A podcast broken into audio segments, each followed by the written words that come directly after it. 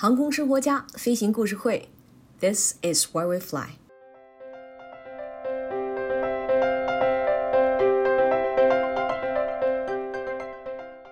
年初，段志勇老师赠送了一本《名人画航模》给我，我抱着书回家，三天就看完了整本书。看完了书不要紧，给自己还有小伙伴们找了个活儿，想做一期推广名人画航模的节目，这算是我做这期节目的初心了。今年年末，终于有机会荣幸地邀请到了名人画航模的主编刘文章刘教练。让他和我一起在茶室聊了聊天，说说航空模型，说说《名人画航模》这本书。我觉得这也是从航模到无人机，也算是一个小范围的一个跨界了。我觉得，对，应该算是一个对小范围。实际上，航模跟无人机，特别是这种小，就现在所谓的消费级无人机，就是在市区内飞的小玩意儿，实际上就是航模的一个升级。因为它本身的来源，包括它的结构、它的原理、飞行原理、它的结构，可就是航模的一个多轴的一个一个一个飞行机、飞行器。啊，它不同于直升机呢，它就是多旋翼，嗯，呃，几个旋翼，通过旋翼每个旋翼的调控，嗯，来改变它的飞行姿态，嗯。那么实现这些东西呢，实际上很早就有人有这种想法，嗯，就是想把这种东西做成一种可以呃。直升啊，这个像直升机一样起来，然后呢，在天空达到控制目的。但是那时候呢，就是主要是因为控制设备，包括姿态控制啊、稳定啊、什么这些陀螺仪啊这些东西都不成熟，都不成熟，体积也很大，可靠性也精度也不够，价钱又高，嗯，所以这些因素就制约它的发展。但是到了。一零年以后，就是因为这些东西的过关，包括这些小的器件，嗯，啊，传感器大量的出现，然后价格很低，嗯，就促使了这个项目的发展。对，所以最后就大疆呢就在这个基础之上，它走的比较快，所以它就成为中国的这个龙头了，对，成为世界的龙头。而且在国际上面也确实是国际上也有占有一定的市场比例的。嗯到您现在这个这个位置，呃，您大概有统计吗？就是大概呃实呃实践，就是比如说飞行小时数啊，或者说是制造了多少架飞机啊？呃，这个倒没有，为什么呢？因为呃，因为这个在当年啊，当年的航模跟现在还是跟现在大家普遍认为的航模还多少有一点差异。因为那个时候航模几乎完全是自己手工制造，没有说是。商品的东西啊，就可以买套材那种，没有。那时候不要说飞机了，就连遥控器都要自己做电路板，然后自己把原件、元器件焊上去。嗯。啊，然后呢，自己调试，啊，这个拉距离啊，看看能不能控制得到，啊，这都是当时我们要做的工作。嗯。所以那个时候呢，他的这个，呃，你可想而知，这工作量之大，就室内的工作量非常。嗯，呃，所以我现在也没有什么统计，呃，没有统计，但是呢，应该说是，嗯，从遥控飞机来讲，至少是有那么个几十架，应该是有的。嗯，啊，有的，大大小小的嘛。飞行小时呢，现在我也没有什么统计了，不是很多。嗯，为什么不是很多呢？就是因为大量的时间都消耗在。飞机遥控设备的制作，嗯，那个时候遥控设备的制作不光是无线电控制系统，连执行系统、执行机构，嗯，就现在讲的叫舵机，嗯，都是要自己动手做。当然那时候舵机执行机构比较简单了，是吧？因为电电动机的这种很少，当时我们比较流行的这种气动的，啊，做动筒式的这种机构。另外早期的呢，那就还有擒纵器啊、电磁铁啊等等这些。都是现在看起来都很很原始，但是对当时来讲呢，那也是呃从技术层面来讲要求也是比较高的。嗯。而且呢，呃你要完成这些东西的话呢，它还是要要有一定的创新啊，创新的这种思维，嗯，去指导它、引导它。嗯。啊，对于我们来讲，我们这一代航模人基本上都是这种过程。在就业的时候，比如说作为一个航模的专业生，或者是会飞航模的人，在就业的时候都有哪些能够帮到他们？比如说，我现在接触到的有很多已经是拿了呃无人机驾驶员的这个合格证的人，但是有可能他直接去到工作岗位上的时候，他还得要练，还得要做那个入职前的培训。甚至于还得要积累一定的小时数之后，公司可能才敢放手让他去操作这个无人机。你在学习阶段，嗯，然后？可能掌握了一些个这方面基本的知识，另外呢，可能也获得了一些一定的资质。但是这些东西呢，我觉得都是个基础，都是个基础。也就是说，呃，具备了将来从业的这种能能力，嗯，是吧？但是呢，不等于你就是一个合格的从业人员，对，嗯，是吧？这个呢，就是就是同学们呢，就一定要有一个这样的一个概念。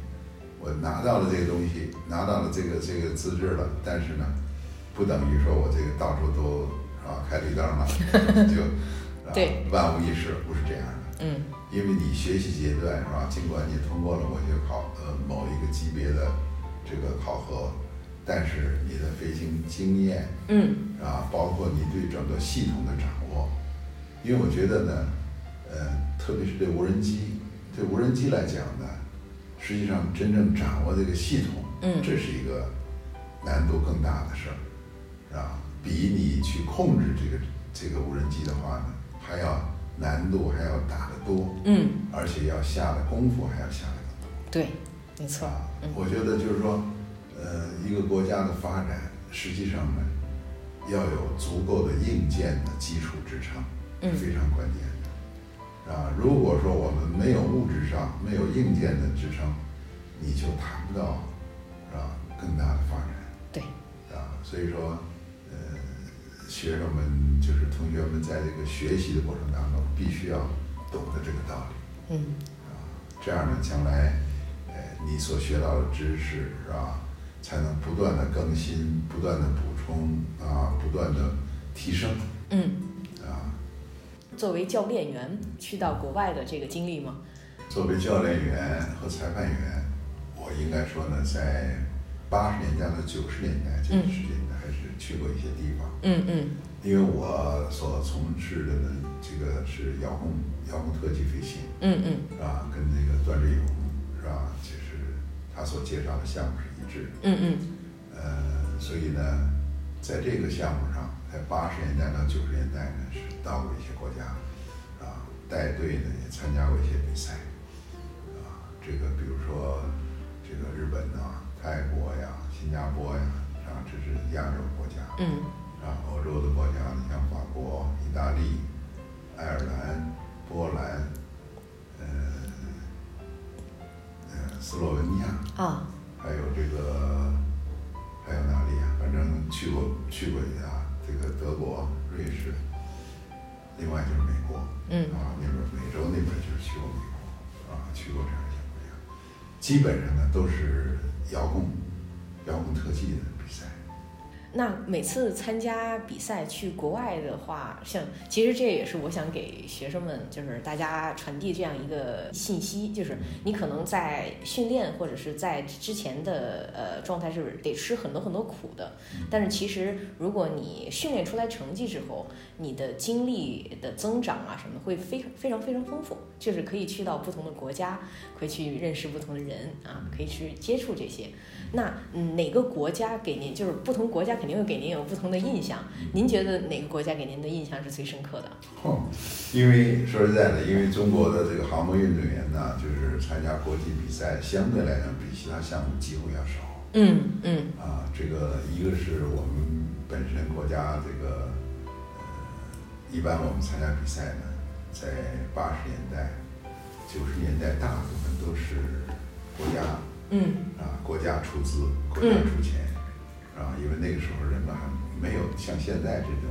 嗯，啊？可以出国到处旅游啊，到处去玩啊，没还没达到这种水平，对对，所以基本是国家出资。所以那时候呢，呃，出一次国参加一次比赛，一次国际比赛是很难得的机会。呃，我记得我们去呃法国啊，这个第一次参加那欧洲锦标赛，遥控特技，那是在一九八六年，啊，一九八六，一九八六年。那个时候呢，我觉得，呃，那个比赛吧，对我们中国运动员来讲呢，是意义挺重大的，因为我们那是第一次有机会接触到美国还有欧洲的那些个高手，嗯。啊，所以眼界大开。嗯啊，知道了这个国际世界这个航模比赛是个什么样的局面嗯啊，那些选手他们飞的动作是什么样的？嗯在这之前呢，我们仅仅是在亚洲，是吧？那个时候当时主要是我们接触的是像那个呃日呃日本呐、还有这个呃泰国呀，日本呢也还是在那次比赛当中第一次看到他的最高水平的选手。嗯。那么之前的话呢，基本就看到的就是泰国的呀、新加坡的呀、印尼的呀、什么印度啊这样他们国家这些人的选的飞行，所以真正的世界高手呢，还是八六年那次比赛看到的。嗯啊，那次比赛看到的，所以对咱们的选手也好、教练也好，那个印象啊、震撼力也很大，而且呢，从那次开始呢，我们也增强了自己的信心。因为当时我们有很多有很多人认为，说这国外这个四位四位滚转是不是这么做呀？我们边着闷着自己这个啊闭门闭门造车，这个这个这个这这是出去以后完全不一样啊，会不会这样？所以当时大家也有很多疑虑，但是最后一看，是吧？这个真是百闻不如一见的，一看以后就全知道了，啊，知道我们的特点。所以第二年就是一九八七年，我们第一次参加就是遥控特技固定翼的世界锦标赛，航模的世界锦标赛，那是第一次。啊，为什么八七年？因为我们七九年就加入国际航联了。嗯为什么八七年才参加呢？我们其他航模项目，自由飞、线控、线操纵啊，嗯在这之前都参加了多次世界比赛了，嗯只有只有遥控特技没有。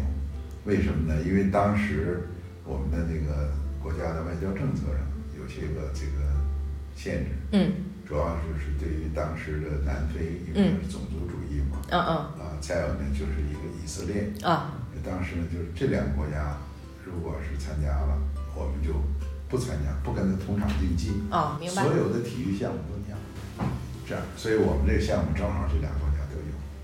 只有到了八七年，法国航空协会告诉我们说，南非明年的比赛不来了，啊，以色列不来，你们可以来，所以我们去了，嗯第一次八七年去了。嗯，想问您，您是就是出于一个什么样的嗯初心，想要出这样一本就类似于宝典一样的，就是《名人画航模》这本书的？呃，说起这件事儿呢，就是这要要追溯到这个九十年代，上个世纪九十年代末，因为那个时候我在呃国家机委系统工作了二十二十多年，呃，整个在航模界呢也工作了四十四十年，所以实际上整个呢都是在接触航模。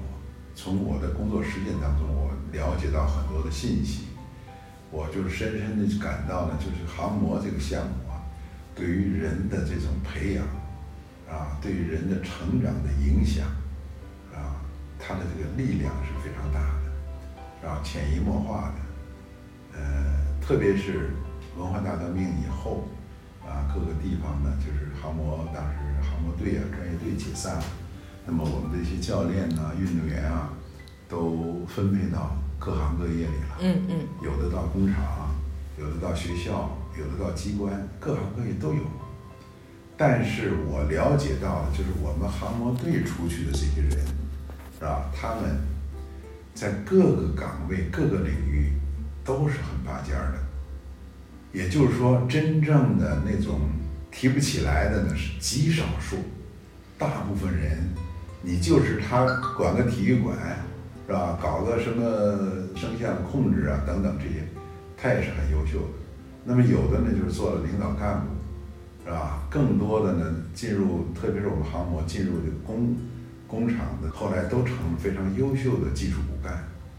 那么再看看我们一些个曾经搞过航模的，啊，在各个领域当中做出了很突出成就的这些人，啊？你比如说我们好多的优秀秀的飞机设计师，嗯啊？这个呃，甚至于呢，有的是做了这个领导干部，啊，那么有的呢是发明家，成了发明家，啊，还有的成了画家，啊，各个方面都有，啊，所以当时我给我一个一个很很大的启发，我觉得就是应该让他们这些人，啊，这些人呢，就是说他们曾经从事过航模航模运动，参与过航模运动，但是呢，后来呢又在各个领域里边都做出了不同的啊贡献业绩，是吧？让他们用自己亲身的经历啊写几句话啊写，甚至于说个讲个小故事，嗯这样呢把它积累起来，整合成一个册子。所以那时候我就有想法了，就是把它定个名人，当时我就叫百位名人画航模，当时有这么一个构想。嗯但是呢，由于各方面的原因吧，工作各方面，我到我退休的时候，这个我这个想法没有实施，没有实施，呃，就搁置下来了。然后后来呢，他们在编写《二十一世纪新世纪韩国丛书》的时候呢，也曾经有过想法要呃搞这个东西，但是也没有因为各种原因也没有搞，因为那时候我已经退休了。嗯离开了这个呃 工作岗位。我离开工作岗位以后，基本上就跟这边就是在工作上就没什么太多的直接的联系，因为我觉得离开了就离开了，你退休以后你就要自己去，是吧？该干你自己的什么事儿，不要再管原来单位的事儿。所以当时我也有这种想法，呃，所以这个事儿就搁置了。那么一直到了一六年，啊，在一六年的时候，主要是我给这个。当时给这个陆永祥，嗯陆永祥院士啊，嗯也是我们呃原来的人大常委会副院长、中科院的院长，给他在写一封信的时候呢，就是本来是另外一件事儿，但是顺便提到了这个，嗯。我曾经有这样一个打算，啊，有这么一个想法，想搞一本这个小册子，嗯。啊，结果呢，我是呃一六年的一月份啊给呃陆院士写的信，结果呢，没想到他在三月一号的时候就给我回了一个邮件，通过他的秘书嗯。就把把他的一篇文章寄给我了。嗯啊，叫什么呢？叫做参啊参与航模运动的美好回忆。哎呀，这篇文章我一看写的太生动了，非常好。那真是一个老航模爱好者发自内心的，是吧？一一些非常深刻的啊，非常生动的一些体会、一些感受，和对航模运动的，是吧？通过他自己参与航模运动，对于航模运动的一个评价。嗯呃，当时接看到这篇文章以后，我说没办法，我说必须得启动这件事儿了，啊，因为我们都是退休的人了嘛，是吧？退休人呢，就是肯定在做这个工作的时候会受到很大的局限，啊，受到一定的影响。但是我觉得不管怎么说，因为呃，陆院士已经把这文章都写出来了，那他写这意思就是在讲这故事嘛，嗯就是等于是一篇稿子，对，是吧？就直接还没有说要收稿子，就已经收着稿子了。经已经先收了稿子了。所以三，我记得三三月一号，当时我说，哎呀，这事儿不弄不行了嗯啊！所以在这个情况之下呢，我就赶紧啊约了我们几位老同志，的退休的老同志，是吧？也都是老航模，然后一起呢就开始筹划。嗯就希望通过这这本书，能够把咱们国家，就是把几代航模人他们的这种通过参与参加航模运动和给他们带来的，嗯是吧？这些个教育，这受教育，呃，使他们在成长过程当中，通过航模对他们产生的影响，把这东西把它集合起来。所以最后呢，就用了一年的时间，嗯，应该说也是比较快的。比较快，比较快，收集收集这么多故事对，，七十二七十二位作者，嗯。呃，写了稿子。因为当时我们讲的叫，既然叫名人化航模嘛，也就至少你得要对在社会上，不管在哪个范围内吧，嗯。不管是在业内啊，甚至于全国呀，嗯。啊，甚至于是某一个呃地区啊，嗯。应该它是小有名气的，是吧？有点影响的，嗯。这样呢，我们就正好约了七十二位作者，最后呢形成了这本书。历时了一年。我们是一二零一六年四月份启动的，就是所谓启动呢，就是我们成立了一个小的编辑班子，嗯，啊，然后开始约约作者，嗯，是吧？得收集作者呀，是吧？你这作者从哪来？得各地去找，然后呢，约稿，是吧？他们撰稿，是吧？到编到编辑，啊，到最后印成书，嗯一年的时间。啊，一七年的四月份，嗯我们开了那个首发那个会，啊，在那个模型，呃，北京呃国际模型展上嗯首发会，啊，这本书呢正式跟大家见面了。其实刘文章教练退休也有好几年了，在航空模型界从业几十年的他，有过很多头衔，但是航模国家队教练这个应该算是最合他心意的称呼。《名人画航模》这本书倾注了他的心血，还有他想要传达给学习航模的晚辈，还有像我们一些希望。书中汇集了七十二名航模业界的大咖，还有每一位大咖的人生故事。航空生活家想着如何让更多的人接触到航空运动，对航空运动感兴趣。那么我们都要做哪些努力呢？各位听友，如果你对这本书感兴趣，请记得联系我们。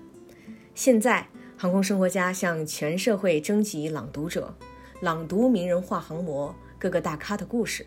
如果你愿意，请不吝赐教。航空生活家飞行故事会，This is why we fly。